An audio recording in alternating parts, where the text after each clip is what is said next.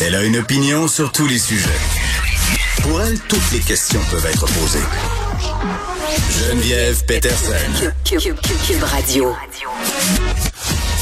Salut tout le monde, j'espère que vous allez bien. Merci de vous joindre à moi pour les prochaines deux heures et demie. On va revenir évidemment avec nos collaborateurs Elsie Lefebvre et Marc-André Leclerc sur ce discours d'ouverture euh, hier, euh, largement quand même analysé là, par euh, les chroniqueurs, chroniqueuses ce matin dans le journal. Un discours qui est qualifié d'ambitieux. Beaucoup de promesses aussi, on en dénombre environ une soixantaine. Est-ce que c'est réaliste? Ça ressemblait davantage à une plateforme électorale. Marc-André, je crois, aura des réserves sur euh, la fin de l'état d'urgence. Moi, c'est ce qui m'a frappé euh, hier euh, dans ce discours-là de dire bon, fin de l'état d'urgence au début 2022 si la vaccination des enfants est chose faite, mais surtout c'est comme les petits caractères au bas d'un contrat là, si la situation reste stable? On le sait là, la pandémie, c'est quelque chose d'excessivement ténue, difficile à contrôler, en fait incontrôlable. Euh, ça peut euh, euh, aller très très vite où on se retrouve dans une situation qui est différente de celle dans laquelle on était deux semaines à peine avant. Donc c'est comme une espèce de chèque en blanc finalement que le gouvernement Legault signe tant pour la fin de ces états d'urgence là, mais aussi pour ce qui va être fait pour le système de la santé. C'est comme si on était aux portes d'une grande révolution. J'ai bien hâte de savoir concrètement comment tout ça va se goupiller. Les garderies aussi, parce que bon, sous soulignait hier, M. Legault, que c'était une victoire, entre guillemets, pour les métiers dits féminins. On le sait, service de garde, préposé aux bénéficiaires, les infirmières, euh, on est en train de revoir euh, la masse salariale de ces corps de métiers-là. Et tantôt, on va parler avec une directrice euh, d'une garderie privée non subventionnée. Parce que cette femme-là, elle mène littéralement un combat. Euh, tu sais, on parlait hier des places à 8,50, la disparité, le fait qu'on veut que ça soit accessible, qu'on ait des places en garderie subventionnées pour les parents.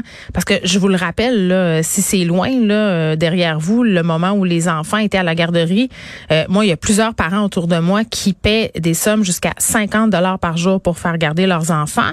c'est sûr que tu as droit à un crédit d'impôt là, dans la majeure partie des cas, euh, même dans la très, très grande majorité des cas, mais il faut quand même que tu aies l'argent pour le voir venir. Tu sais, avant d'avoir droit à ce remboursement-là, il faut que tu finances finalement euh, les frais de garde. 50 dollars par jour, ça va très, très vite.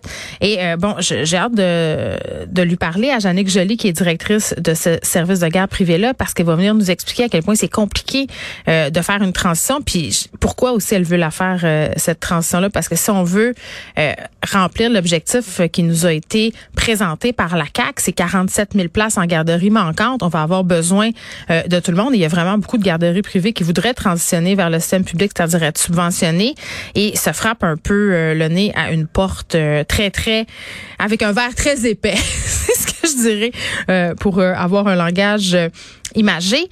On aura aussi, euh, parce que hier, euh, évidemment, dans le discours d'ouverture, il a été question euh, du climat, de l'environnement. Le Canada qui atteindra jamais ses cibles de réduction de gaz à effet de serre avec le plan actuel. C'est ce que révèle une nouvelle étude de l'Institut de l'énergie Trottier. On va avoir un chercheur qui a participé à cette étude-là, Simon Langlois Bertrand, parce qu'il a beaucoup été question d'électrification des transports. Est-ce que c'est vraiment la chose qui va nous sauver? Est-ce que c'est une utopie? comment ça se fait qu'on rate toujours nos cibles au niveau du fédéral? Là? On avait des dates butoirs et à chaque fois, on n'a pas réussi. La prochaine date, c'est 2030. Si on continue comme ça, on risque de encore frapper un mur, euh, de pas remplir ces objectifs-là.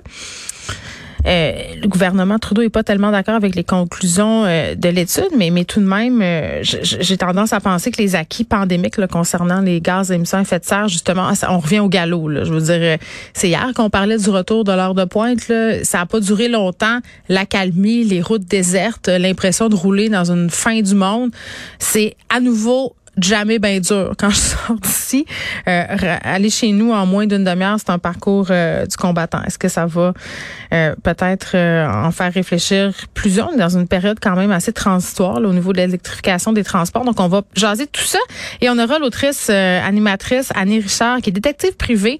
Au, elle va être là pour nous parler de son nouveau livre, La dépoussiéreuse de crime. On va se parler un peu de notre fascination euh, pour le crime. On sait là, les balados de true crime, les émissions de true crime, même les films qui mettent en scène des histoires vraies. Euh, je faisais référence tantôt avec Benoît Dutrisac là, à une série de productions qui concerne le tueur en série américain Ted Bundy sur Netflix, très, très populaire. Euh, à un moment donné, qu'est-ce qui fait qu'une personne comme Annie Richard lâche sa vie au complet, c'est un intervenant, décide de devenir détective privé et de rouvrir finalement euh, des enquêtes qui ont été, euh, bon, entre guillemets, abandonnées. Peut-être la police serait pas d'accord avec cette affirmation-là, là, mais par les policiers, justement, c'est de voir pourquoi on est fasciné par tout ça.